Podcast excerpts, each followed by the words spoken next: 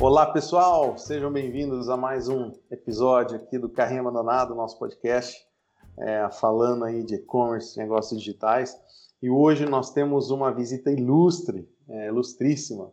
É, é, nós estamos com o nosso amigo aqui, Juca, né, o Giuseppe, lá da Venture Shop, é, líder de mercado no segmento né, de, de, de acessórios ali para airsoft, camping, aventura, outdoors, né, uma, uma marca de muita referência, um cara com uma história maravilhosa, uma pessoa de bem que eu admiro bastante. Então, Juca, seja bem-vindo, muito obrigado, cara, pela presença. Ô, Rodrigão, obrigado. Ilustre, ilustre é todo, toda a visão, é visão tua, não tem nada de ilustre aqui, não. A gente tá aqui. Primeiro eu queria agradecer o teu o teu convite, né, para estar tá participando desse podcast, para poder, poder contar um pouquinho da nossa história e quem sabe ajudar é, pessoas que estão entrando no e-commerce ou que já estão no e-commerce. Acho que o objetivo sempre é compartilhar conhecimento. Não acredito que eu seja uma fonte muito muito boa de conhecimento, mas eu acho que as histórias elas sempre servem para alguma coisa, para a gente aprender com os erros e com os acertos dos outros também para economizar um pouco o, o, o, o, desgaste do dia a dia, né? Então eu fico feliz de poder estar contribuindo de alguma forma, mesmo que mínima possível. E vamos lá, cara. Estou aqui à disposição de você para as perguntas, vou de peito aberto e não tem nada. Tudo que eu puder contribuir nessa conversa nossa, eu vou estar contribuindo. Ah, show de bola, cara. Perfeito, perfeito. Cara, eu queria. Conta para nós o começo, né? Eu já escutei essa história, né? Fiquei, é, fiquei maravilhado, né? Com a parada toda, aquela história de herói. Começou lá no começo, com dinheiro emprestado. Como é que foi? É, então, cara, eu, eu, costumo, eu costumo dizer que, que na verdade, eu não, eu não escolhi ir para o e-commerce, né? O e-commerce ele acabou me, me obrigando a ir para ele. Eu, uhum. eu lá para 2004. Uh, eu sou maringaense, nasci em Maringá, sempre, sempre vi aqui, amo a nossa cidade, né? Amo Maringá, amo estar aqui. Mas eu sempre, desde moleque, eu, eu gostava de empreender, sabe? Desde pequeno eu gostava de... Eu ganhava aqueles brinquedinhos de gesso, é, eu, eu, de fazer bonequinhos do, da Disney de gesso. Eu fazia aqueles bonequinhos e vendia para os parentes, sabe? É, eu, sempre, eu sempre gostei muito desse negócio. Só que eu fui fazer agronomia. Eu estudo, eu sou formado em agronomia e, mas no meio da agronomia meu pai adoeceu né? Ele teve um problema de fígado, precisava de um transplante e eu me vi fazendo um curso integral com uma família para sustentar. E eu tinha um amigo, Pedro, Pedro Henrique, o Big, um amigão meu, irmão meu, que vendia no Mercado Livre. Estava começando a vender no Mercado Livre. O Mercado Livre já existia há algum tempo como arremate, já estava virando para o Mercado Livre, era no comecinho ali. E eu acabei é, indo, indo comprando coisas e vendendo junto com ele. Ele foi me ensinando. E aí a gente gente. Ele, ele, chegou um momento e falou assim: Juca, olha, eu estou vendendo bastante e tal, mas eu acho que você pode fazer isso também, eu não preciso vender para você. É um irmão meu mesmo, né? Então queria me ajudar. E, aí, e, eu, e foi o jeito que eu encontrei, porque assim, como eu estudava em período integral, é, era muito difícil eu conseguir um trabalho, né? Alguma atividade para conseguir me manter ou ajudar a sustentar e, e, me manter em casa e tudo mais. E aí ele me ensinou a trabalhar vendendo no Mercado Livre, isso em 2004. E eu não tinha grana, cara. Eu não tinha grana para começar isso. E eu, a gente nunca faz nada sozinho, né, Rodrigo? A gente fala bastante sobre isso, né? A gente depende muito das pessoas, quem nos cerca, as pessoas que nos apoiam e tal. E eu tive a ajuda de um, do, do, do um tio, eu chamo de tio, pai de um amigo meu, mas eu, como não tenho muitos parentes aqui, na, não tenho parentes praticamente aqui na cidade, é, são todos em São Paulo, então o tio Júlio, eu sempre faço questão de falar o nome dele, porque eu prometi que ia fazer isso sempre, é, me ajudou é, com um empréstimo de, empréstimo de 5 mil reais na época, né? E com esse dinheiro que eu comecei a comprar coisas e vender pela internet, né? Então, com uma dívida ali de 5 mil reais, com a ajuda desse meu, desse tio, desse grande, desse pai, desse grande amigo meu, tio Júlio, e foi assim que a gente começou. E aí a história começa, cara. E aí a história no e-commerce ela vai uma maluquice, porque começo vendendo no Mercado Livre, uh, rapidamente, ali em um, dois anos, a gente se torna um dos principais vendedores dentro do Mercado Livre, né? Não era. Você vendia de tudo, né? Ali você vendia, nessa época era. O que, o que era que você mais vendia? Como é que era? Cara, no comecinho do e-commerce, não sei se você lembra, é... os sites eles vendiam de tudo, não, não tinha muito essa questão de nicho, né? Todo Sim. mundo vendia de tudo. Você vendia desde geladeira até chinelo, sei lá, não, nem vestuário vendia, na verdade, né? A gente não vendia, era muito eletrônico, equipamentos para games, né? Eu vendia, eu vendia violão e vendia guitarra de Guitar Hero. Saca? É, para controle de Guitar Hero, vendia de tudo, cara, vendia de tudo. E, e, e, acho que até por esse momento, né, a gente tinha um, um, certo oceano azul ali, então cresceu muito rápido, né? Só que ao mesmo tempo chegou o um momento que a gente começou a se esbarrar nessas empresas maiores, né? Na época era, é, elas não estavam juntas, né? Tinha Americanas, tinha Shoptime, e aí estava entrando o Submarino também. E aí depois que virou B2W e tal, não sei o quê. E aí a gente, cara, eu era um nada brigando com esses caras. E, e, e as políticas do Mercado Livre, elas mudam, né? Mudam constantemente. E eu só vendia no Mercado Livre, tá? Eu tô falando disso porque eu só vendia no Mercado Livre. E aí chegou um determinado momento que eu saí desse momento que eu vendia muito, um dos principais vendedores do Mercado Livre, tinha acessos que quase ninguém tinha. Apesar que, assim, na, hoje, ser um dos principais vendedores do Mercado Livre é bem distante do que era naquela época, né? Era um, como eu disse, era um oceano mais azul. E aí a gente, é, do dia para noite, entrou a reguinha. Antes era o platino era por volume de venda, né? E aí depois entrou aquela reguinha de reputação. E como eu sempre vendia produtos violão, é, é, guitarra de Guitar Hero, tal, essas coisas assim, que são compras mais de impulso, né? Não são produtos de necessidade. A nossa conversão era baixa. E na época não era uma conversão por categoria, era uma coisa, era um pouco diferente a régua. A régua ainda estava no comecinho. E eu, eu saí de um vendedor platino, um top 10, eu acho, alguma coisa assim, que tinha essa classificação também, para vermelho, do dia para noite. Então, do dia para noite, meu negócio acabou. Do dia para noite, Nossa. meu negócio acabou. É. E aí eu fiquei naquilo, cara. Eu falei, cara, eu tenho que construir o meu, meu terreno, né? E foi aí que eu montei o nosso. A gente montou o nosso site, o, na época era o Cacau 10 mil, cara. Porque não era ainda Venture Shop, a gente vendia de tudo. gente o pessoal pergunta se vendia chocolate, cara. Não era. Nem existia Cacau Show ainda direito, né? Não era nada. Não, cara, não era. E era Cacau 10 mil, o pessoal achava que era de chocolate. Mas na época, minha irmã chama Cláudia e foi o único apelido que eu consegui colocar lá no mercado. Porque na época era apelido, né? Ninguém se preocupava com essa questão de empresas no Mercado Livre. Era cada um, né? Você usava, botava o usuário que quisesse lá. E aí, mas mesmo no Mercado Livre, eu sempre me preocupei muito com o atendimento, com a qualidade de atendimento, com a forma de vender, com a qualidade de entrega e tal. E eu falei, pô, eu faço um trabalho tão legal no Mercado Livre, né? Eu faço um trabalho tão bacana de atendimento, de reputação e tal. E, cara, porque eu não tenho essa conversão? Porque era pautado na conversão. E, e, tipo, a conversão só beneficiava realmente naquela época o Mercado Livre, né? Porque ele, inclusive, eu me lembro, não sei se você vai lembrar, que muita gente na época é, qualificava como concluída vendas que não tinham concluído, pagavam a comissão só para não perder a reputação, não perder a régua. A gente se recusou a fazer isso, né? Porque, cara, a gente já trabalha com margem sacrificada, né?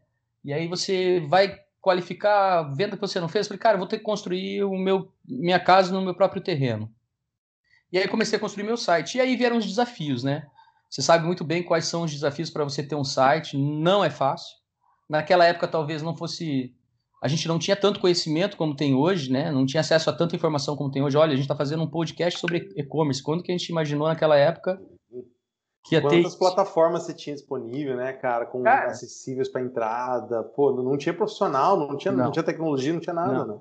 Não, e aqui em Maringá, né? E aqui em Maringá, porque eu nunca, eu nunca, eu nunca quis sair de Maringá. Muita gente falou, vai para São Paulo, que tem ali você vai encontrar mão de obra mais qualificada e tal, não sei o quê. Eu nunca quis sair de Maringá. Eu sou maringaense convicto, assim, cara. Eu sou apaixonado por essa cidade. E eu acho que a gente pode transformar realidades, assim, sabe? A gente uhum. tem poder de fazer isso. E, e, eu tinha a minha galera que trabalha comigo, eu valorizo muito o meu time, o pessoal que está comigo. E eu não queria sair daqui porque eu sabia que sair daqui implicava em dar tchau para todo mundo. E eu queria que a gente crescesse todo mundo junto. A proposta da Venture é que todo mundo cresça junto. E nesses desafios eu comecei a procurar me informar. E aí não teve jeito. Eu fui par participar do primeiro e-commerce Brasil, lá em São Paulo. Eu teve essa feira, falei, pô, agora vai ter um espaço que eu posso achar informação, né? É porque as informações elas estavam soltas, perdidas, né? E o e-commerce uhum. Brasil foi uma ferramenta muito legal para isso. E aí a gente foi para São Paulo. A gente vai para São Paulo e descendo do avião tava eu, o meu amigo Jackson, que tem também um e-commerce aqui em Maringá, que vale a pena você bater um papo com ele, que é um cara puta, um cara tem um conhecimento muito bom de e-commerce, assim, um cara que tá desde 2004, também desde 2004, 2005 no e-commerce. É, tava eu, ele e o Kenji, que tra tra trampava com o Jackson na época. E aí a gente desceu do avião, encontramos um cara entrando no ônibus daquele de Campinas da Azul ali que vai para São Paulo. Uhum. E a gente entrando no ônibus, um cara passou pela gente, cara, do nada, um cara aleatório, não conhecia. Falou, onde vocês estão indo? Ah, para e-commerce Brasil, tal. Como aquele papo, sabe, antes de entrar no ônibus, tal. Ah, eu nem vou lá. Eu mexo com e-commerce, mas nem vou lá, porque não adianta. Eu falei, ué, como assim, cara? Não, porque eu acabei de sair de uma reunião com o pessoal da B2W e todos esses e-commerces pequenos aí que vendem de tudo, vai, vai morrer tudo. O futuro vão ser eles, vai ter marketplace, não sei o que, não sei o que. Eu fiquei, desculpa a palavra, fiquei puto da cara. Eu falei, mas o que, que esse cara que eu não conheço, nunca vi na vida, vem para mim falar que o meu e-commerce vai morrer? Cara, eu sou um cara bastante competitivo, sabe? Eu sou um cara assim, não me desafia, cara, porque eu vou para cima mesmo, sabe? E eu falei, como que esse cara pode falar isso para mim, cara? E eu era Cacau 10 mil ainda, né? Uhum. E ele falou: o único jeito é nichar. Senão o e-commerce que vende de tudo igual o teu aí vai acabar. Eu falei que, cara, filha da. né? Aquele palavrão, eu falei, mas caramba, meu, não é possível que, que ele falou isso pra mim. E fiquei. Só que aquilo ficou na minha cabeça, sabe? Ficou na minha cabeça martelando e tal. Eu puto, mas ficou martelando. Eu falei, esse cara tá certo. Passou uma semana, eu falei, esse cara tá certo. Meu e-commerce, eu fiz uma futurologia assim, né? Esse cara tá certinho, velho. Ou eu, eu, ou eu nicho, ou eu acabo. E aí, um dos das vertentes que eu gosto muito é a parte de esportes outdoor, que eu me criei, né, em sítio, fazenda, mato, pescando, acampando, é, dando tiro em latinha e, e, assim por diante. Eu falei, cara, a gente já vende algumas coisas desse, dessa pegada, porque eu gostava de vender produtos que eu também gostava de usar. É uma coisa que me identifica. E eu não vejo ninguém fazendo. Tem Netshoes vendendo tênis, tem, sei lá, quem vendendo geladeira e ar-condicionado, mas eu não estou vendo ninguém vendendo na internet esse tipo de produto, com força, com vontade, assim, com profissionalismo. Eu vou para esse lado. E aí a gente criou a Venture Shop, isso foi em 2009, eu acho, 2009. E aí a gente mudou tudo, criamos uma identidade visual, profissionalizamos mesmo assim a operação de e-commerce, colocamos uma plataforma bacana, é, e aí começou a nossa história, cara. E graças a Deus, de uns 4, 5 anos para cá, a gente foi crescendo, né? Sempre, um ano após ano crescendo, fomos profissionalizando cada vez mais a estrutura, criamos departamento de marketing, aí depois o departamento de marketing já virou uma agência de marketing, aí a gente também já, já a nossa parte logística já ficou uma coisa assim muito bem organizada, e foi crescendo, crescendo, até que de 2016, 2017 a gente estourou de 2016 para 2017 estouramos, crescemos 458% de um ano para o outro. Nossa. Que foi assim uma coisa que pegou a gente de surpresa. Quase quebramos ali de novo, porque todo mundo quer crescer, mas a gente apontou para muita, a gente jogou, apostou em várias fichas, sabe? Em vários jogos para a gente crescer. Só que todos deram certo, vamos dizer assim. E aí o crescimento foi muito grande. E aí a gente se perdeu um pouquinho. E aí de 2018 para até ano passado, 19, a gente passou reestruturando a operação. Aí veio o André, que a gente conhece, né, nosso amigo pessoal, veio para dentro da operação, ajudou a gente a, a reorganizar a operação. E hoje, graças a Deus, a gente está encaminhando para voltar a tracionar crescimento dentro da Venture e, e mudar também o modelo de negócio, está sempre mudando. E é uhum. isso, cara. A história, a linha do tempo é essa, né? E aí tem um monte de coisa que aconteceu no meio do caminho aí, cara, que Sim. fez a gente chegar onde a gente chegou e, e faz a gente olhar para onde a gente está olhando, assim, todos os dias. Não, bacana. Falei demais, Rodrigão, eu falo. Não, não, tá perfeito, tá perfeito. Agora eu quero, agora eu quero começar a quebrar essa história aí. Vamos é, lá. Na, na, nas partes que eu acho que é muito pertinente para a galera que está escutando, né? Tá. Então, é, eu queria a primeira, a, primeira parte, eu acho que é muito bacana quando você falou da, da migração, você foi para o seu site próprio, Sim. a história do, do, nicho, cara, fantástico, né? Acho que foi uma decisão, putz, não tem nem o que falar, né? Hoje, anos atrás, decisão mais assertiva do mundo. Sim. É, porque hoje os marketplaces estão. E, e, não era só quem vocês achavam que ia ser, né? Não era só Shoptime e, e Americanas. Entrou Cara, AliExpress, entrou Amazon. É, é. Acabou eu, eu, vou te, eu vou te dizer que se a gente não tivesse deixado, com, o cara tava certinho, cara. A gente tinha é. quebrado. Tinha é por isso que doeu, né? Por isso você ficou puto na hora, porque ah, tinha, tinha razão, né? Ele me tirou da zona de conforto, né, cara? E, e esse, esse é o maior perigo de qualquer empreendedor e qualquer empresa. É a desgraça da zona de conforto. É. Eu, a, a, lei dentro da Venture, até ontem eu estava falando, né? Começou um, um, um, gerente comercial lá da, na Venture, e eu falei, cara, lei prioritária dentro da Venture. Primeiro, sinceridade, ética, sinceridade, honestidade. Esse é o primeiro ponto para trabalhar comigo. Segundo ponto, inconformismo. Não se conforma jamais. Sempre, cara, eu costumo dizer assim, papai do céu pegou a gente, botou a mãozinha na cabeça e criou deu inteligência. Cara, se a gente ficar na zona de conforto e não explorar isso ao máximo, a gente está sendo até cruel com o Papai do Céu, né? A gente está sendo é... até ingrato com aquilo que é, com a maior bênção que a gente tem, que é a nossa inteligência. Então, é, a zona de conforto é um lugar que não nos cabe. A gente não tem direito de entrar em zona de conforto. A gente sempre. Cara, se o homem chegou à lua, cara, o que, que a gente pode fazer, irmão? A gente pode fazer qualquer coisa. A gente pode fazer qualquer coisa. Não existe impossível. É verdade, cara. Não, ponto excelente. E eu acho que é, que é bem na, na linha que eu queria tocar um pouco aí, que é a seguinte, tipo, Pô, você foi de um, você foi de um, de um modelo onde você estava tocando, correndo e, e, e, fazendo tudo, né? Fazendo a entrega, comprando no Mercado Livre e tal. Uhum. Aí você começa a estruturar a tua empresa, você começa a estruturar para um crescimento, de repente o papel do Juca muda drasticamente, né? Totalmente. É, eu queria fala um pouco para a gente desse papel de transição como gestor. Como é uhum. que foi isso? Como é que foi a estruturação de equipe? Como é que foi os perrengues que você passou? É, como é que você fez para chegar, né? Acho que onde você está hoje já é bem muito longe, né? Mas Sim. como é que você começou a chegar no modelo mais estruturado? Cara, é, continuamos buscando isso, né? A gente nunca vai ter chegado no nunca. Se alguém fala assim, é, tem um amigo meu, o Jackson, uma vez eu falei, cara, eu queria um pouquinho mais de estabilidade. Ele falou assim, Joca, não existe estabilidade na vida. Existe só a pessoa achar que está estável, mas não existe estabilidade. Não existe estabilidade. Se a gente entender e acreditar isso, a gente vai saber que o nosso trabalho nunca vai acabar.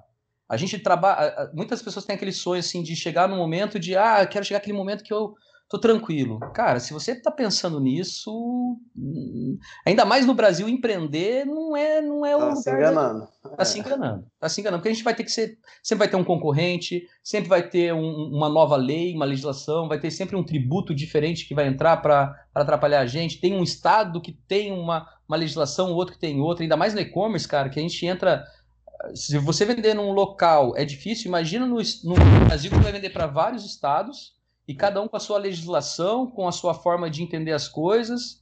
Então, para um você vai pagar um ICMS, para outro você vai pagar outro, para outro tem taxa de pobreza, para outro. Então, assim, primeiro, tem que se entender a complexidade desse do, do, negócio e aceitar que você escolheu um negócio que é complexo, não é fácil, né? E aí sim, aí você tem que entender que você tem não vai dar para você fazer tudo. Eu fazia tudo, eu era centralizador, sabe, Rodrigo? Eu era extremamente centralizador. É, até hoje eu sou um pouco centralizador, bastante, na verdade. Mas é, eu fui começando pelas partes que eu achava que é, dependiam menos de mim. Então, por exemplo, comecei a logística. Logística foi o primeiro departamento que eu, que eu passei é, a deliberar, né? Não tocar ele, não fazer o pacote, ir lá fazer o pacote, tal, não sei o quê. Depois eu fui a parte de atendimento, porque eu mesmo atendi os clientes. Tinham as pessoas que me atendiam junto comigo, mas é, é eu mesmo, não, minto. Primeiro foi financeiro. Eu odeio mexer com número, cara. Odeio mexer com burocracia, com número. Daí foi, foi essa parte. E aí depois atendimento. Aí depois o marketing. E agora, por último, o comercial, que eu estou nesse processo ainda de liberar o comercial. Porque o comercial, para mim, é, é, é o que eu sou. Né? Eu sou um cara comercial.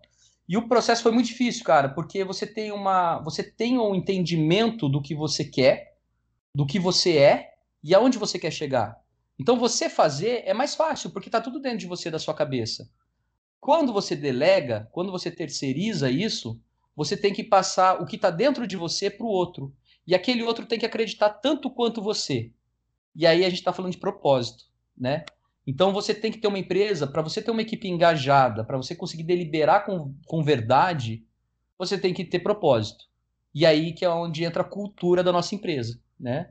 A Venture, eu tenho um orgulho muito grande da cultura da nossa empresa, que lá a gente fala que a gente é uma família, né? Um pelo outro, todos os dias a gente correndo, a gente tem um lema lá que é tudo nosso, né? A gente fala para cima deles que é tudo nosso. Então, o para cima deles quer dizer que nós vamos fazer acontecer, nós estamos com sangue no olho, nós estamos com garra, porque é tudo nosso. É de cada um deles a Venture, eu falo isso e eu, eu tenho orgulho de falar que não é de mentira, e eu estou falando desse podcast, faço questão, porque realmente é tudo nosso. É tudo. Cada um que está lá veste a camisa e quem sai de lá continua vestindo a camisa, sabe? Eu tenho, tenho cara, tantas pessoas, eu não vou citar é nomes verdade, aqui para É verdade.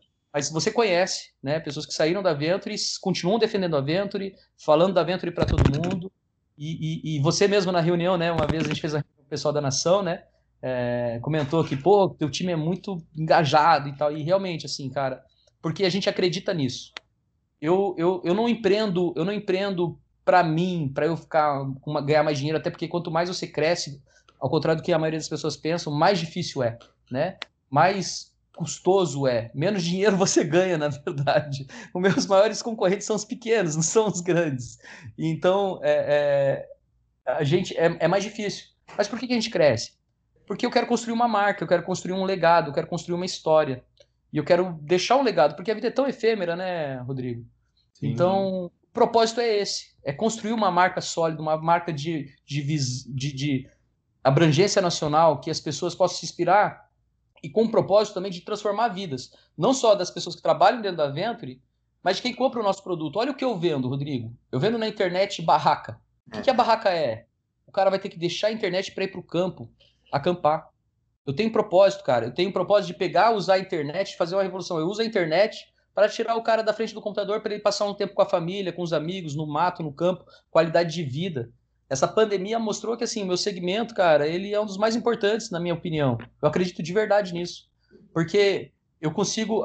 A gente viu o quanto a gente é refém dessa selva de pedras que a gente vive, né? E você é um cara que acampa, eu sei, né?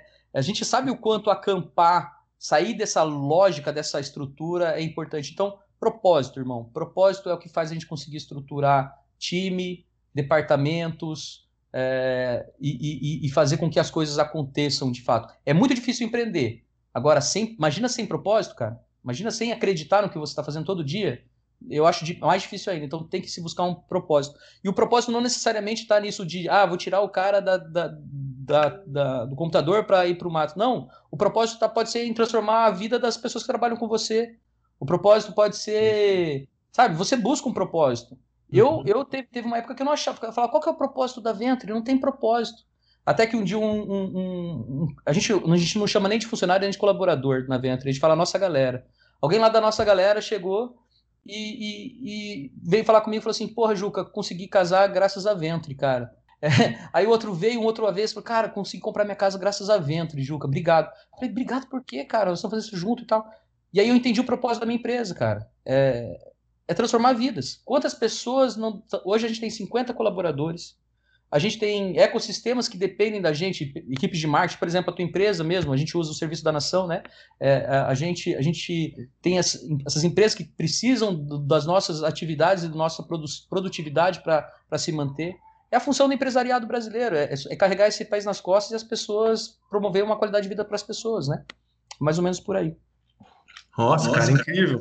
Isso aí chega até, é, toca uma, toca uma nota bem, bem emocional. Eu também acredito muito nisso, né? Que é o, o nosso papel é ser a transformação, é. né? É, não é esperar a transformação, é ser Exato. a transformação. Eu, eu, achei isso muito incrível. Esses dias uh, até teve um, um, um, conhecido meu me chamou para conversar. Ah, eu quero ver como é que você faz essa questão de, de colaborador. Eu quero melhorar a vida do pessoal aqui. Eu quero, só que eu não sei fazer direito. Eu quero conversar e tal. A gente estava conversando e tal. A gente chegou justamente nesse ponto, propósito. Falei, cara, os propósitos têm que estar alinhados.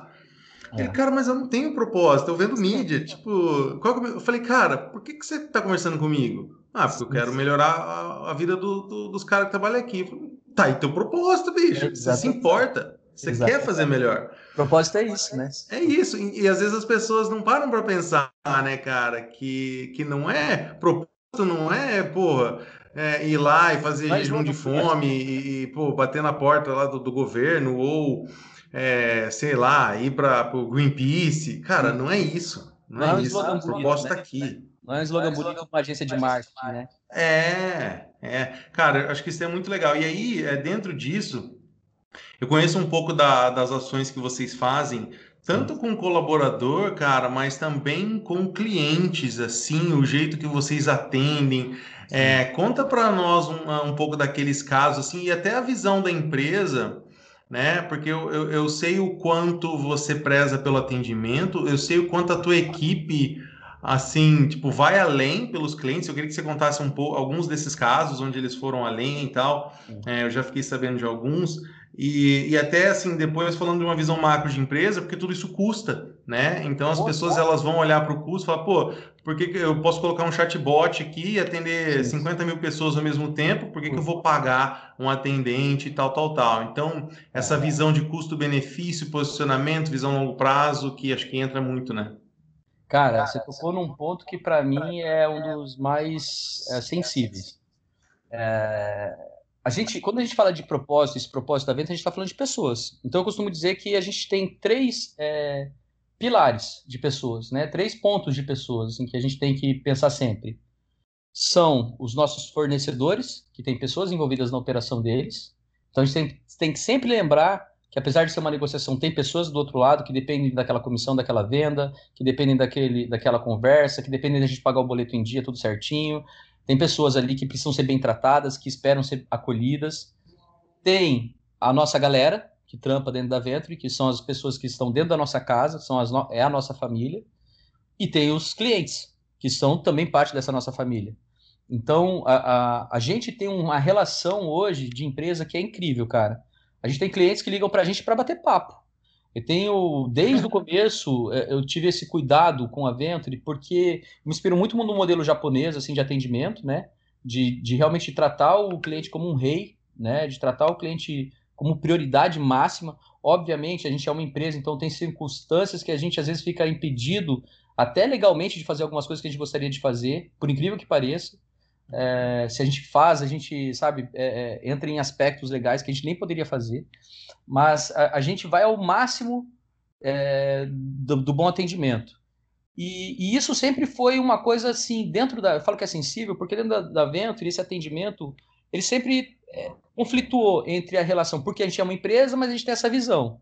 E aí embate, sempre que vai uma questão financeira em cima, né? O custo, porque é muito custoso, fazer esse atendimento personalizado que a gente faz. É muito custoso. E, e, só que ao mesmo tempo é o nosso DNA. E aí, o que, que você faz? Você coloca um chatbox, um chatbot, nem, eu nem sei como é que é, cara, porque eu nem pesquiso muito isso, tá? Eu, eu, porque eu, eu, eu, sou, eu sou o cara que sempre, quando entra esse assunto, eu falo, não, cara, nós vamos atender. Nós vamos atender.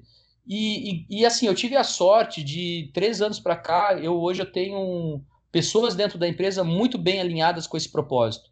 Hoje o nosso gerente de atendimento, é, o Raul, né, ele faz esse trabalho de uma forma é, primorosa, ele entendeu isso e ele vai. O nosso atendente ele não está ali para vender, tá, Rodrigo? Quando o cara liga para a gente, a gente não vai promover uma venda para ele.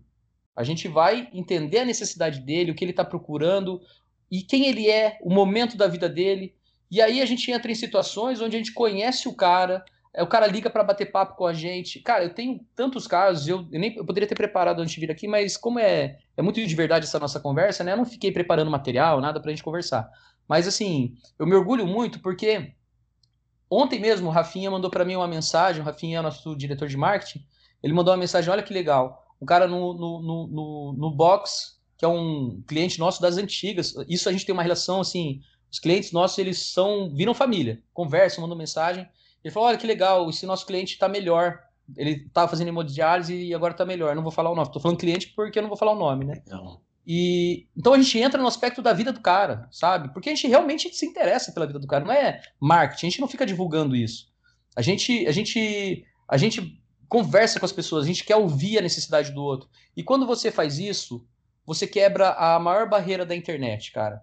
É, você quebra a, a, a distância pessoal, você cria um ponto de contato, porque hoje quando você compra na internet em geral, você vai lá entrar no site, faz a compra, você não fala com ninguém, esse produto chega na tua casa, eu comprei um negócio que faz uma semana que eu tô tentando falar com o saque, cara, e ninguém me atende.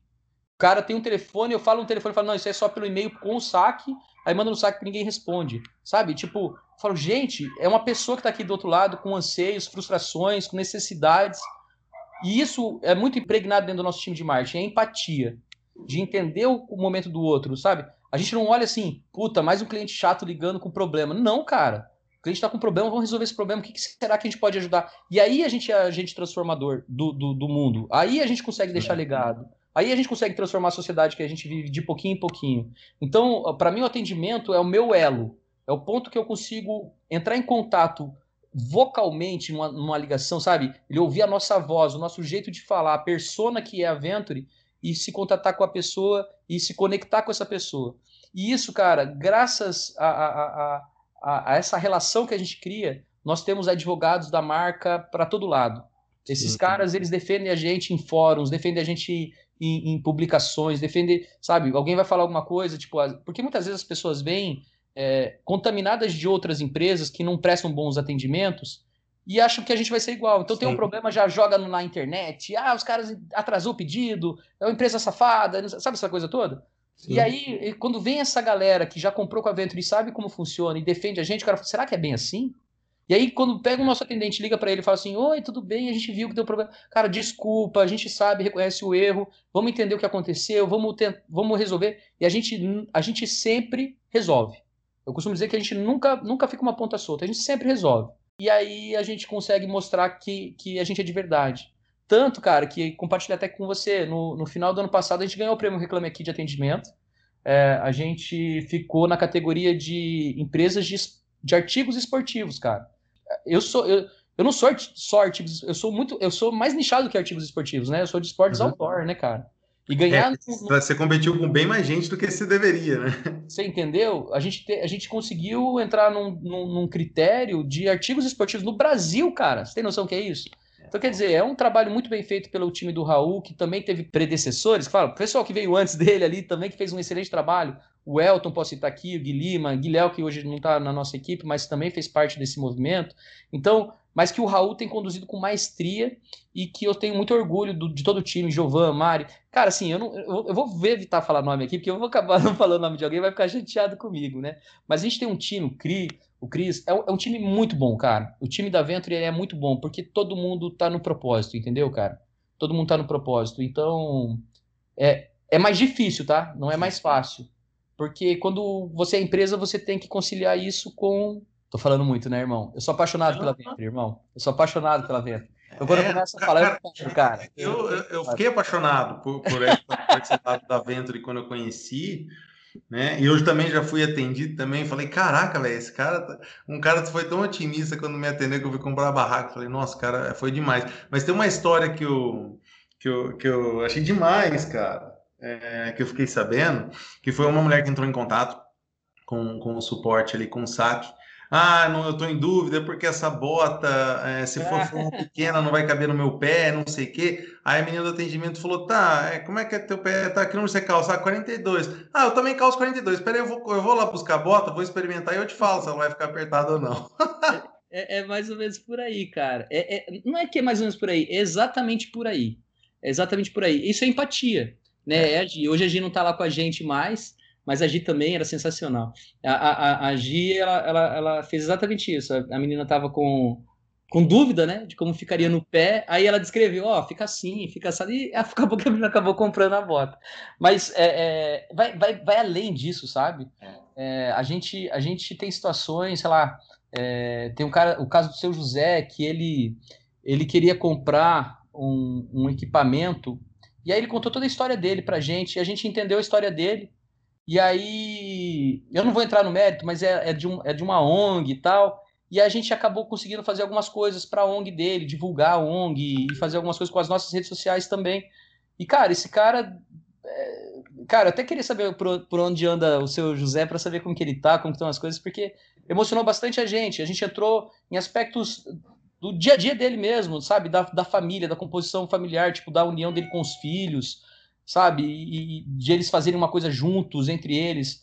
Então a gente, por, por exemplo, a gente, a gente, dentro do nosso segmento, é muito difícil é, realizar eventos.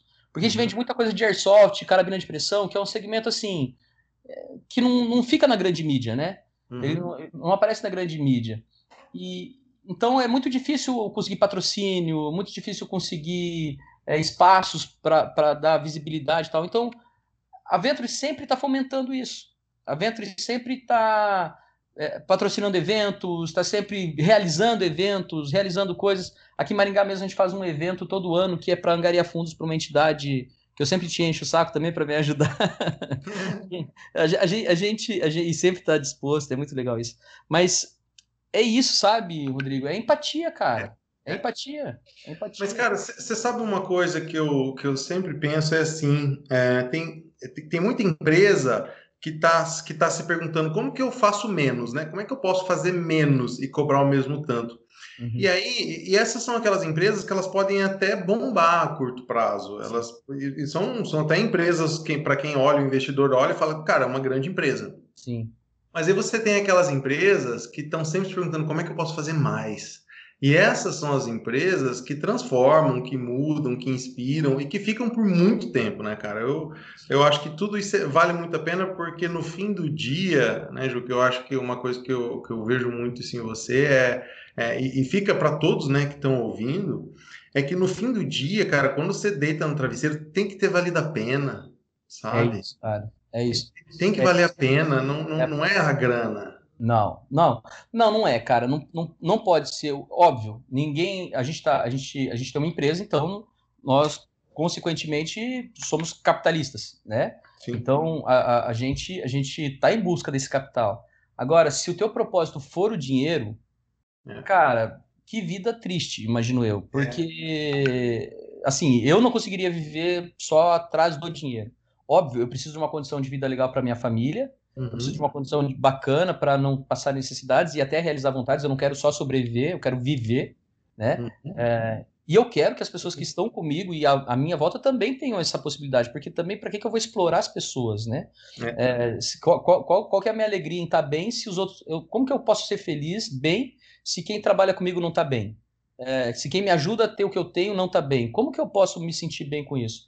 E é exatamente o que você falou. Eu, no final do dia, porque é tão sacrificado, não sei para você, Rodrigo, mas eu não sei se é só para mim, mas empreender é tão sacrificado, é tanto são, cara, noites e noites sem dormir, problemas de é, tributários mais diversos possíveis, é, que a gente nem imagina que tem, a gente descobre do dia para noite que mudou uma legislação tributária, isso quando a gente descobre, é, sabe, é tão, é tão complexo, são tantas ferramentas para a gente gerir, tantas, tantas funções para a gente aprender e desenvolver conhecimento, é tanto conhecimento. Um e-commerce, cara, eu costumo dizer que quem, quem conseguir gerenciar um e-commerce gerencia qualquer coisa, cara, porque você tem que entender de logística, de marketing, de branding, de. de você tem que entender de tudo, cara, de, de financeiro, tributário, legislação, porque você tá. Cara, é tudo muito sensível. E é tá muito, muito rápido, né, Ju? E muito rápido, você tem que ter um poder de adaptação e de aprendizado muito rápido. Então, cara, você tá sempre alerta, você tá sempre em estado de alerta, correndo o tempo todo atrás de tudo. E para que tanto sacrifício se for só pelo dinheiro, cara? Porque tem tanta coisa que você. Vai, vai, vai sei lá, dar. Eu ia falar da palestra, mas pode parecer ofensivo, mas assim, vai, vai, sei lá, vi... para que empreender? Tem outras formas de ganhar dinheiro. Dinheiro vem de outras formas. Não precisa empreender no e-commerce para ganhar dinheiro, né? Sim. Agora você vai fazer de forma, vai fazer isso, cara. Tem que ser para, tem que ter, tem que ter um porquê além disso. E no meu caso, no meu caso eu vejo que é o legado, cara.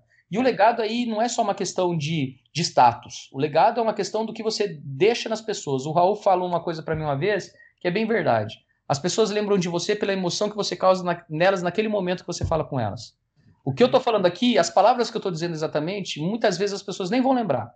Mas a emoção que eu provoquei nelas, elas vão lembrar e vão lembrar o contexto do que eu falei. Não necessariamente nas palavras que eu disse, mas na emoção que eu causei, né? Então, que eu provoquei. Então, se trata disso, cara. Se trata de ser humano. É. Se trata de ser humano. É, para mim, eu sei que tem pessoas que não são assim, não pensam assim, né? Pensam é, dinheiro, mas e, e, não acho errado. Eu estou dizendo que eu não conseguiria fazer dessa forma. Isso, cada um tem o seu, né? É, agora, batendo nesse ponto, Juca, eu quero, eu gosto muito das histórias é, é, ruim, negativa, né? Então, Puta, o que, que eu cara, queria... Mas aí tá. eu vou te contar, aí a gente vai ficar o resto do programa. É, é então, eu queria saber primeiro aqueles assim os piores pontos, aqueles pontos que você falou, cara, eu vou ter que parar, vou ter que fechar, não não tem como eu, eu continuar, né? Conta um pouquinho se você já teve e quando que aconteceu. E os erros, fala assim, nossa, os piores erros que eu cometi nessa jornada aí. Sim. Cara, são 16 anos de negócio. Todo dia tem problema. Todo dia tem problema. Assim, eu vou, eu vou dizer para você quais foram os, os mais sérios é difícil, cara, porque até hoje a gente está resol tentando resolver alguns problemas, assim, entendeu? Mas eu, eu acho que o mais difícil, o mais difícil no e-commerce teu, né, que você não está vendo em marketplace, você tem o seu site, é você conseguir é, se manter dentro daquilo que você definiu como objetivo. Porque muda tudo muito rápido é, do dia para noite, isso aconteceu com o Mercado Livre, como eu te disse, né? De eu perder a medalha. E do dia para noite eu ter que transformar o meu negócio. Assim como do dia para noite meu faturamento aumentou em 458% e eu estava comemorando, e aí depois eu fui ver o, o, o, rombo que isso me causou. Né? Não um rombo financeiro, mais estrutural, de organização, de, de cultura, inclusive, da empresa, porque todo mundo ficou tentando atender aquela, aquele, aquele monstro que estava vindo, alimentar ele, e a gente não tinha braço para aquilo, não tinha competência. E eu acho, cara, que aí entra uma questão que, que eu não sou o cara mais adepto, mas eu acho que é o caminho mais certo, que é conhecimento. É, você tem que ter, ter conhecimento para estar tá preparado para isso, cara. Tem, tem conhecimento que você só vai entender que você vai ter que buscar ele quando não tá. É, quando acontece a coisa. Você não imagina que vai precisar daquilo. Mas às vezes é, é o que o pessoal fala, né? Cuidado com o que você sonha que você pode realizar. A gente sonhava em ser a principal player do nosso segmento no Brasil. Quando a gente se tornou quase isso, né, praticamente isso, a gente viu que o buraco era mais embaixo, né? Então, a gente teve uma situação, por exemplo, nós éramos uma empresa do simples. Do dia para a noite, nós viramos uma empresa do lucro presumido. E aí? Esse acho que foi o principal ponto é, de de transformação dentro da nossa empresa, do nosso negócio. Esse é o divisor de águas nosso, vamos dizer assim. É, onde a gente tem, teve que aprender tudo, tudo do zero. E a gente ainda está aprendendo, sabe? Tem muita coisa ainda para organizar. Hoje já estamos muito mais maduro, estamos sabendo tocar isso com mais profundidade. E só que é o que contextualizou os desafios que a gente tem, é, que a gente é, teve daquele momento em diante e que tem no nosso dia a dia. Então, desde questões tributárias, até a, a, a, o organograma da empresa, a, gente, o fato de a gente ter que ter, abrir uma agência de marketing, é, tudo está contextualizado dentro desse, desse problemão que aconteceu do dia para a noite para a gente. Né, de sair de uma empresa do simples, crescer rapidamente, explodir e não ter controle sobre isso. Isso foi o ponto talvez mais desesperador para a gente, e foi um ponto que a gente se perguntou, porque era assim, Imagina o seguinte: para a gente ser viável, a gente teria que sustentar aquela operação com um faturamento cinco vezes, seis vezes maior daquilo que a gente já estava acostumado a operar. É, e teria que sustentar naquela, naquele faturamento, senão a conta não fecharia. Do dia para a noite. Aquele ponto foi um ponto que parou para sentar, para conversar e falou assim: gente, nós temos dois caminhos. Um, a gente trava a empresa e trava as vendas e recua e volta a ficar do tamanho que a gente precisa ser para estar no simples, ou a gente vai arriscar tudo, dar um all-in aqui e vamos para esse modelo tributário e encarar esse desafio e tentar organizar a casa para isso. Porque a gente quer crescer, né? E um dos objetivos a gente quer crescer. E assim, isso não foi uma decisão do Juca, porque até dentro da Venture, na verdade, a, quem, quem, quem manda na Venture é a Michelle, né? Que é a minha sócia. Mas foi uma decisão feita em conjunto com todo mundo e todo mundo vamos assumir o risco. Eu falei, vocês entendem os riscos disso? Que a gente pode não conseguir alcançar esses objetivos de faturamento, que vai ser muito mais difícil o nosso dia a dia, a nossa vida, muito mais complicada e mais complexa. Todo mundo entendeu, foi de acordo e aceitou o desafio. Então, mais uma vez, o propósito se mostra importante ali, né? Porque Sim. se as pessoas não acreditassem, é, elas estariam. Porque elas se dedicam a realizar seus sonhos dentro da ventre. E, e apesar da, no final das contas a bucha ser maior para o lado meio da Mi, é, a gente acaba que é, tem outras pessoas apostando ali dentro, outras umas mais, outras menos. Umas estão ali só para, sei lá, pagar a faculdade, outras estão ali porque é o propósito de vida delas se fazer dentro da ventre. Mas menos ou mais, todas dependem de alguma forma da, da empresa. E a gente realmente, assim, cara, eu tenho. Eu minha molecada lá é, é assim é sensacional, cara. Eu, eu sou apaixonado pelo meu time. Sou apaixonado pelo meu time. E a gente cons vem conseguindo cumprir esse desafio. E aí, para isso, a gente também tem desafios futuros, né? A gente já sabe onde a gente quer, precisa ir para conseguir se manter, sabe? Isso que eu ia te perguntar. É. Qual é a tua visão agora para ventre, futuro e depois até do mercado? O que, que você está vendo do mercado aí? Cara, eu acho que tem um movimento aí muito muito perigoso para o empresariado brasileiro como um todo, não só no e-commerce, né? Que é essa abertura do mercado internacional é, do, do, das vendas ali da, da, das empresas de fora direto para o Brasil. Eu acho que isso é um desafio que a gente vai ter daqui para frente. Eu acho que a pandemia acelerou algumas coisas que iriam levar algum, dois, três anos para acontecer. Eu acho que elas ela foi catalisada, foram catalisadas pela pandemia, sabe? Então eu acho que a gente vai ter um desafio muito grande de como contornar isso, né? É, um e-commerce normalmente ele é um varejo, né? E varejo, em geral, ele compra e revende, né? Produtos. Ele não fabrica, ele não. O varejo é isso, né? É, e esse é o desafio. Como ser varejo é, dentro de um cenário desse? Será que o varejo é o caminho? Cada vez mais eu acho que a Venture vai ser uma prestadora de serviços. Porque nós somos bons nos serviços que a gente presta. O problema hoje é ser varejo, né? Então acho que talvez, né, um caminho que se aponta, a gente tem alguns caminhos, né? Mas é, é focar no que a gente é bom, né? Nessa prestação de serviço. E aí a parte do varejo a gente tentar contornar de alguma forma, é, sendo um marketplace de nicho, por exemplo, né? É, é, um, é um dos caminhos que a gente, a gente entende que, que são, são para a gente. Eu não acho que pequenos e-commerces. Eu acho que o problema maior vai ser para o e-commerce que está no meio do caminho, sabe, Rodrigo? Eu acho que para o pequeno e médio, é, médio para pequeno, assim, vamos dizer, o cara que está no simples, uhum. ele vai continuar conseguindo vender pela internet, porque os marketplaces precisam que eles estejam no simples. Porque para os marketplaces é inviável, justamente pelo regime tributário. Hoje, Sim. se a gente não tiver uma reforma tributária muito assertiva e urgente, nós estamos ferrados, cara. Nós estamos ferrados. O, o, o, as empresas que, que não estão no Simples estão lascadas. Porque não tem como você. É uma cadeia tributária de imposto sobre imposto em cascata, assim. É, as é. pessoas não entendem. Tipo, ah, o produto chega na loja. Nos Estados Unidos o produto é X e na loja é 2, 3X. Cara, a, assim, eu não vou abrir aqui a questão tributária da empresa, mas é, se soubesse o tanto que é de imposto que a gente paga, mas daí o nosso fornecedor também paga essa, essa esse tanto de, não é só um da cadeia que paga uhum. esses impostos, são vários que pagam. E aí até chegar na, na gôndola, na frente ali para o consumidor é absurdo. Então, eu acho que assim, os marketplaces precisam de empresas no simples ou das marcas vendendo direto para o consumidor final. Então eu acho que esse vai ser o ponto aonde o mercado vai se reestruturar lá na frente. Não tem jeito. É, é esse é o caminho.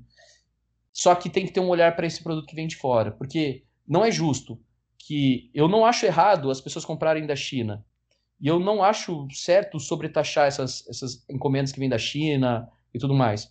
Só que é injusto com o empresariado brasileiro, o, empresa, o brasileiro ter que pagar os impostos e o chinês não tem. Certo. Você tem que ter uma, você tem que ter uma igualdade tributária, cara. Você tem que ter, uhum. você tem que jogar um jogo que as regras são iguais para todo mundo. Sim. Não dá para jogar um jogo onde um cara tem 30 jogadores e o outro tem 5. É. Não, não dá, não dá. É, não, você não pode fazer isso. Você não pode fazer isso. Te, o cara tem 10 gols para chutar e a gente tem um. Não dá para fazer isso. É, é, é, é, injusto com o empresariado brasileiro. É, é, é um tapa na cara é, é, esse é, esse é delicado e grande pra caramba, né? É, envolve, envolve muita coisa.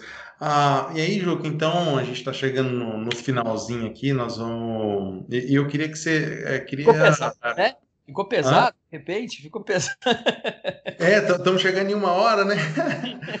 É, mas eu, assim, pra gente, pra gente fechar com chave de ouro, cara, assim o que que você, o que que você diz, né, para as pessoas que estão nessa jornada? É, tem uns começando, tem uns que estão no meio do caminho, tem uns que estão onde você está é, tá agora, né, do, do, que você aprendeu, do que, do que realmente é, é importante que você falou, cara, é, essa, essas lições são aquelas que eu, que eu, que eu passo para as pessoas.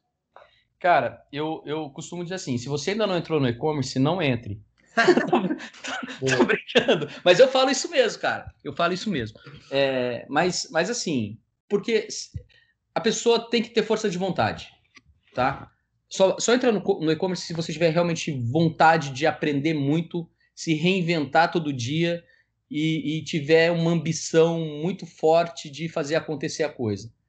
O e-commerce ele, ele, ele, ele cabe para quem quer só trabalhar de casa e, e, e ganhar pouco é, ganhar pouco no sentido assim de, de não crescer marca. É, é porque, para mim, a questão não é o dinheiro, né? O, quando eu falo muito ou pouco, eu falo de, de empresa, de marca e tal. Você, quando vai para um marketplace, você não existe.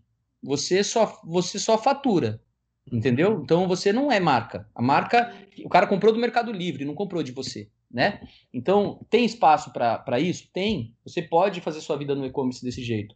Só que entenda que as regras do jogo mudam e que ela pode mudar do dia para noite. Então, se você não fizer uma base muito sólida para isso, você corre o risco do teu ganha-pão que você acha que tem uma certa estabilidade não ter. Não é igual um emprego, né?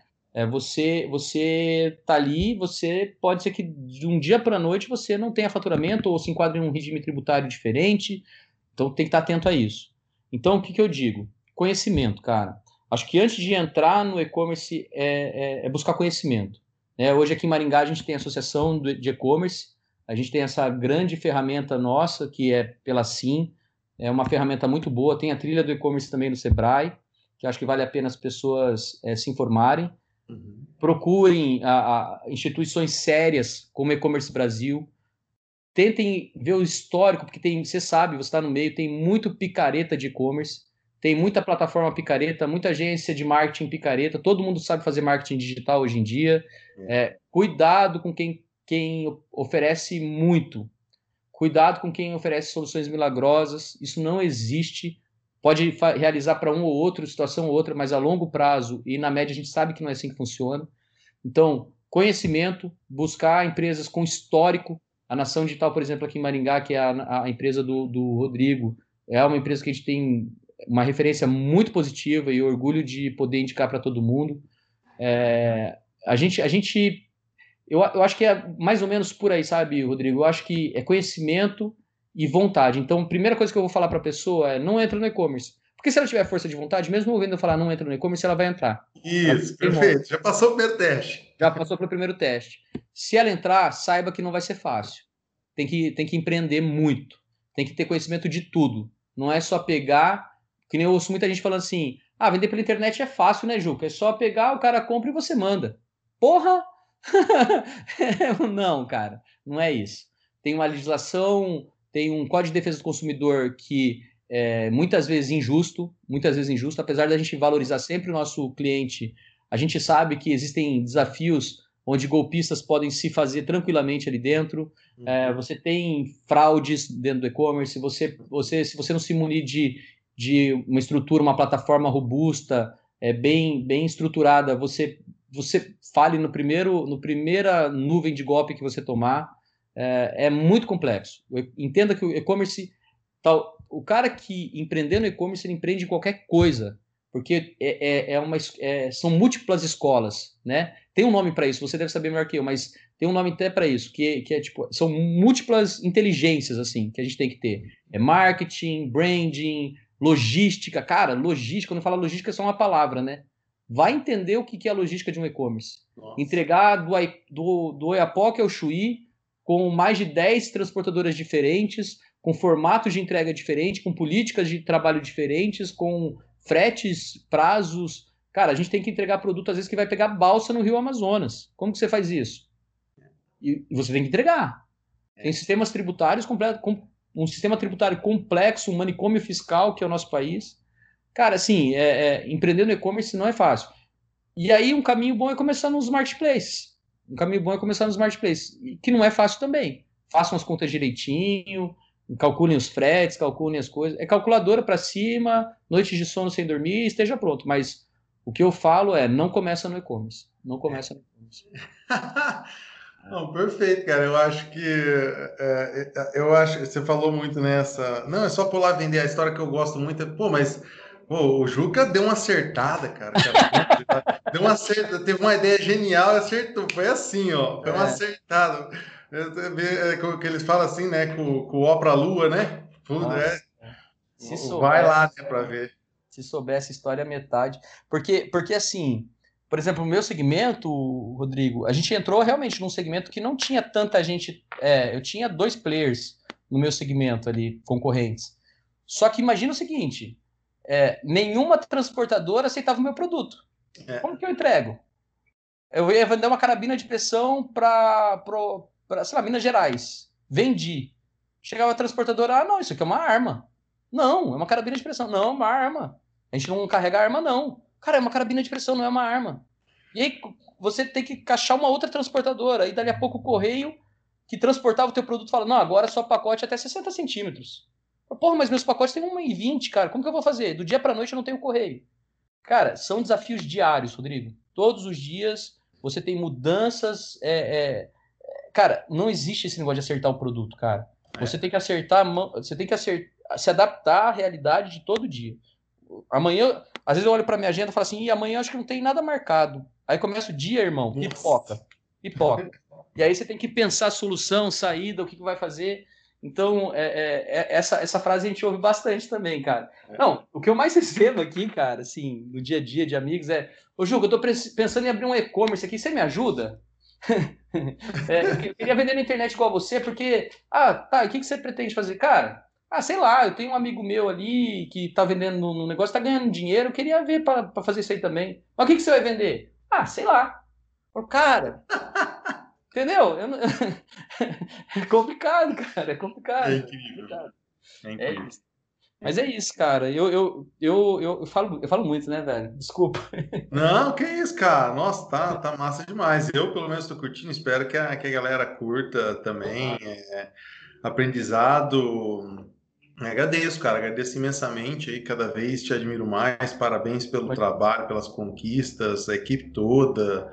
Né? Para nós é um orgulho muito grande né? ter uma empresa de referência. Eu acho que é um dos maiores e-commerce aqui da, da, nossa região, do Paraná. Uhum. É, referência no, no nicho né? de mercado, é líder de mercado. Então, parabéns, cara. Obrigado e vamos, vamos junto aí, vamos continuar crescendo. Rodrigão, eu, eu agradeço demais pela tua oportunidade. Eu espero também é, só ter desanimado quem deveria ter sido desanimado com essa minha conversa. Isso. Porque não, não é fácil né? São noites sem dormir, como eu disse. É, a psicológico tem que ser forte, tem que, tem que acreditar muito no que está fazendo todos os dias. Então, tem que ter força mesmo, tem que ser, tem que ter, ter uma vontade muito grande para estar tá no nosso segmento. E assim, é, se, se tua galera aí que assiste e tal precisar também de mais informação, deixo o meu contato aí com você à disposição. O que eu puder ajudar, eu, a gente não tem problema em compartilhar conhecimento. Esses dias até um, um, futuro concorrente meu veio me procurar, tipo, Ju, quero montar um negócio igual ao teu, como eu faço. E eu ajudei. eu ajudei, porque porque não, não, não, se trata de concorrência, se trata de viver cada dia, né? É, é tem, tem espaço para todo mundo, tem é. espaço para todo mundo. É, o Brasil é muito grande, cara, e o Brasil ainda é muito fértil. Né? Eu acredito muito ainda no nosso país, acredito muito na nossa cidade, principalmente. Eu sou apaixonado pelo Paraná pelo, por Maringá. Eu sou paranaense também, apaixonado pelo Paraná. Então, é, é, eu acho que a gente, a gente precisa compartilhar conhecimento, porque compartilhando realmente as coisas vêm, né? Da nossa conversa, né, de conversas que a gente teve, a gente conseguiu já fazer coisas legais juntos. E hoje estamos aqui nesse podcast, daqui a pouco alguém ouve e vem e se interessa em trabalhar de repente na Venture e aí vem trabalhar com a gente, ou de repente vira um parceiro nosso, ou não também, não tem problema as coisas elas vão convergindo, né? As coisas vão acontecendo. Então eu fico muito grato por você estar me chamando, por poder contar um pouco dessa nossa história. Peço desculpas pelo falatório, porque eu sou realmente apaixonado pelo que, eu, pelo que eu faço, pelo que pela, pelo meu negócio, pela minha marca, pela, pelo nosso negócio. E, bicho, é, vamos para cima, né? Como a gente fala aqui dentro, para cima deles, cara. Vamos fazer acontecer e não tem boca. Vamos se, todo desafio que surgir, a gente se adapta, entende, olha, entende e acha uma saída. Sempre tem uma saída, cara. Sempre tem um caminho. E o caminho, às vezes a gente não enxerga. Ontem eu falei isso para um amigo meu. Às vezes a gente olha assim e fala assim, puta, eu tô num buraco, tô fudido, não consigo fazer. Cara, para. Para. Para de sofrer. Sai, olha pro desafio e aí acha a solução. Cabecinha tá aqui para isso. Se você ficar dentro do buraco, vai ser difícil de ver o caminho sai do buraco, relaxa, que o caminho sempre tem. E é mais ou menos por aí. O e-commerce é, é, isso todos os dias. Amanhã de manhã eu vou estar num buraco, eu vou ter que olhar o que eu vou ter que fazer sair para sair dele.